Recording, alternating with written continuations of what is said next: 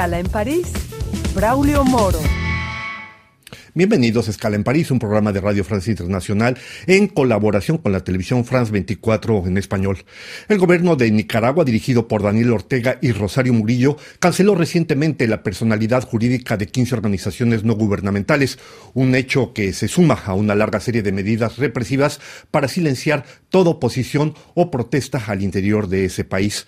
Para hablar de ello, de la deriva autoritaria de Daniel Ortega y de las acciones de la oposición a ese régimen, nos acompañan hoy dos dirigentes históricos del Frente Sandinista de Liberación Nacional, Mónica Baltodano y Julio López. Mónica, Julio, bienvenidos a esta escala en París. Un gusto tenerlos con nosotros. Gracias, buen Muchísimas gracias. Permítame hacer una breve presentación de ambos. Mónica, usted, tras la victoria del Frente Sandinista de 1979, fue viceministra de la presidencia de Nicaragua entre 1982 y 1999. Fue una de las tres mujeres que eran comandantes del Frente Sandinista fue exdiputada y en 2021 decidió abandonar Nicaragua por las medidas represivas y el hostigamiento del gobierno del señor Ortega.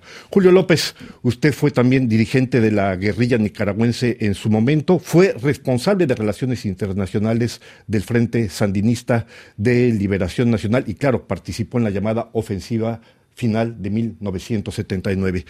Decíamos, la situación en Nicaragua ha ido empeorando desde hace un tiempo para acá. Eh, Mónica, yo quisiera preguntarle cómo define hoy lo que está pasando en Nicaragua. ¿Cuál es la situación del país, de manera resumida? Vivimos en una, bajo una dictadura totalmente eh, represiva, no solamente eh, absolutista, diría yo, porque controla totalmente todos los poderes del Estado y ha suspendido de manera absoluta todos los derechos de los nicaragüenses, de información, de prensa, de organización, de movilización, de asociación, e incluso ha llegado hasta prohibir actividades religiosas. Así que el régimen que se ha implantado en Nicaragua es una dictadura atroz que en algunos, de, de alguna manera, sus rasgos son peores que los de la dictadura de Somoza a la que combatimos en los años 70. Eh, Julio, ustedes están realizando una gira por Europa precisamente para dar a conocer la situación que se vive hoy en día en Nicaragua. Para que nuestro público lo entienda, hay que decir que desde 2018, desde cuando hubo las protestas del 2018 y hasta ahora, el gobierno ha anulado la personalidad jurídica de más de 3.500 organizaciones civiles. ¿Qué representa esto concretamente? Bueno, yo creo que esto ha conducido a crear una, situación absolutamente inédita, diría yo, en América Latina.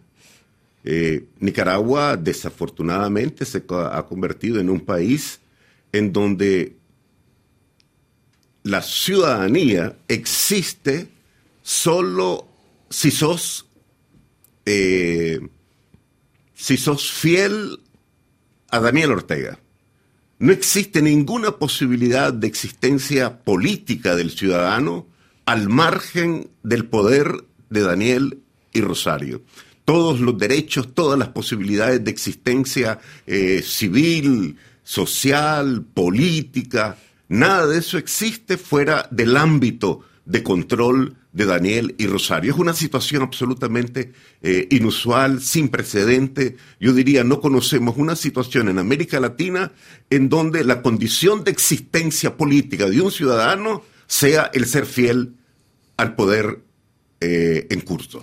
Eh, Mónica Baltodano, una encuesta que ha sido publicada recientemente señala que 80% de los nicaragüenses tienen miedo de expresar su punto de vista, que más del 50% de la gente que habita en Nicaragua quisiera salir de Nicaragua. Un dato que ha llamado mi atención es que después de las movilizaciones y la represión del 2018, se dice que más de 750 mil nicaragüenses abandonaron el país. Ese datos completamente ajustados a la realidad, porque efectivamente la represión el, ambiente asfixiante que se vive en Nicaragua hace que la gente desee salir del país. En Nicaragua hay miles de nicaragüenses que no se atreven a, ir al aeropuerto porque les pueden retener su pasaporte, pero también hay miles que sin haber sido desnacionalizados, como en nuestro caso, no pueden ingresar al país. Las familias de quienes piensan o pensamos diferentes son también sometidos a procesos represivos, pero además eso ha llevado a una situación económica muy grave que hace que eh, los nicaragüenses no encuentren oportunidad de trabajo digno, hay un eh, crecimiento enorme de la pobreza, un deterioro de la educación, un deterioro de los salarios. Y como no hay ninguna posibilidad de protestar, no hay organizaciones sindicales, gremiales que puedan defender los intereses de los nicaragüenses, entonces la gente prefiere salir de Nicaragua para tratar de enviar alguna ayuda al resto de la familia que se queda. De manera que el principal producto eh, el principal producto de Nicaragua es está, está conformado por las remesas que envían los nicaragüenses. Justamente eso le iba yo a preguntar porque es una situación bastante paradójica. Es la gente que sale por motivos de la represión, estos 750 mil, y al mismo tiempo, según datos oficiales, el año pasado, 2023, el gobierno recibió, Nicaragua, recibió más de 4.200 millones de dólares de las remesas. Es casi el 30% del Producto Interno Bruto que hace que la economía se mantenga más o menos estable. Así es, es es mucho más que la suma de todas las exportaciones. Y eso es contradictorio, pero a la vez es inevitable, porque lo que ocurre es que la gente necesita comer. Ese dinero no llega allá para lujos, no llega allá para, para excesos, llega para que la gente pueda completar el, día a día, su comida, los pagos básicos, y por eso resulta verdaderamente contradictorio. Pero es el resultado de un régimen que cierra todos los espacios, pero que además ha afectado radicalmente la situación económica de la mayoría de los nicaragüenses. Eh, Julio López, eh, Mónica lo señalaba, una de las medidas de represión, represivas a las que ha recurrido el gobierno nicaragüense es precisamente privar de nacionalidad a muchos ciudadanos, a gente de la oposición notablemente. El año pasado fueron 316 personas que fueron despojadas precisamente de esa eh, nacionalidad. Recientemente el presidente Ortega dijo que justificaba esta medida porque eran vendepatrias. Eh, ¿Cómo se explica esta situación? ¿Qué implica ser desposeído de la nacionalidad, ser apátrida? Bueno, la verdad es que, es que para a, nosotros, eh, obviamente, pues que nos causa eh, un profundo malestar, pues ser despojado de tu ciudadanía, de tus bienes, de tu nombre, eh, hasta de tu, tu, pensión de jubilación, te la confiscaron. Eh, obviamente son medidas este, brutales, pero la verdad de las cosas es que, es que a nosotros en cierto sentido también nos da cierta risa, porque Ortega no tiene ninguna autoridad para decirme a mí que no soy nicaragüense. Ortega no es nadie y Rosario muchísimo menos para decir que, que, Mónica, que yo y los 300 y pico dejamos de ser nicaragüenses. Nosotros somos seguramente más nicaragüenses que Ortega y más nicaragüenses que Murillo, porque somos más, más leales a los intereses del país, a los intereses de la patria, a los intereses de los pobres, a los intereses de los, de los desposeídos. De manera que eh, eh, quiero decir que, que, realmente nosotros no estamos aquí para denunciar eh, a Ortega o quejarnos de Ortega andamos aquí en Europa para decirle a la gente, hay esperanza, hay posibilidades, las cosas van a cambiar y, tendremos seguramente no muy lejano una Nicaragua mucho mejor y verdaderamente democrática. Pero justamente a esta perspectiva de que tendremos una Nicaragua mejor, recordemos el presidente Ortega la última vez que se eligió fue en 2021, hubo una gran abstención, pero es la cuarta vez que se elige de manera consecutiva desde el 2007 está en el gobierno. Las próximas elecciones tendrán lugar en el 2026, si mis datos no, no fallan. Pero, ¿cuál es la perspectiva hoy, políticamente hablando, en Nicaragua, Mónica?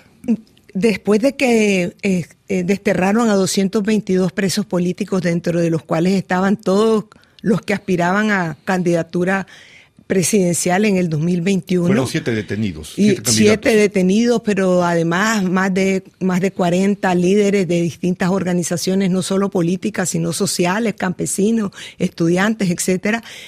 Eh, hay un proceso de reorganización con una parte de esos 222 desterrados con los que ya estábamos eh, en condición de exilio desde esos tiempos, pero también hay, un, hay una claridad de que para poder reorganizar la resistencia cívica y pacífica, esta vez estamos apostando a una lucha no violenta, tenemos que ser, capaces de construir vínculos y rehacer el tendido social que ha sido pulverizado por todas las medidas represivas del régimen dentro del país.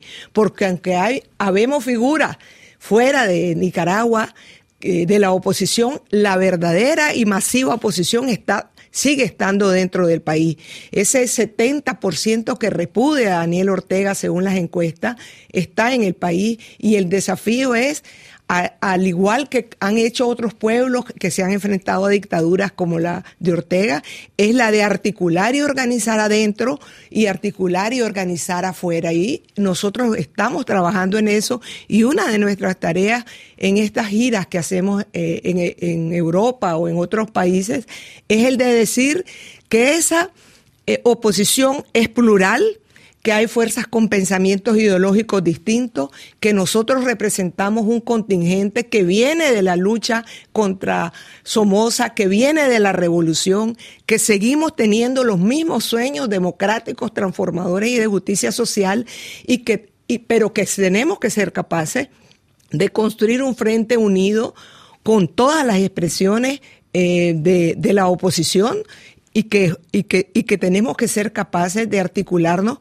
con todas las fuerzas que todavía quedan en Nicaragua y en eso creemos que hay muchas cosas que hacer, mucha solidaridad que recibir, mucho respaldo que dar a esa lucha. No estamos nada más eh, apostando a los organismos internacionales o a los gobiernos. Estamos reanimando la solidaridad que históricamente fue clave, no solo en la lucha contra la dictadura, sino en los años de la revolución. Y por eso hemos, hemos visitado también ciudades hermanas, eh, cooperación descentralizada, comités de solidaridad que se han organizado en, en todos estos países, porque creemos que hay que mantener vivo el caso de Nicaragua y la solidaridad internacional. De una manera muy breve, porque el tiempo se nos va, Julio López, ¿cuál sería su mensaje a la gente acá en Europa con respecto a ese proceso de reconstrucción? de lo que se trata en Nicaragua, de manera breve. Eh, muy brevemente a Europa y también para Daniel Ortega. En la base de sustentación actual de Daniel Ortega en el ejército, la policía, en las estructuras del Estado, es importante que él esté claro y que estén también claros en Europa y en otras partes que somos miles, miles los sandinistas no orteguistas. Y ya llegará el momento en que tanto del ejército, de la policía y de las estructuras estatales estas voces se harán sentir. Pues estamos llegando ya al final de esta escala en París. No me queda sino agradecerle a Mónica Baltodano, a Julio López, dirigentes históricos del Frente Sandinista de Liberación Nacional, su presencia en esta escala en París. Gracias por habernos acompañado. A ustedes les damos una nueva cita aquí la próxima semana en otra escala en París.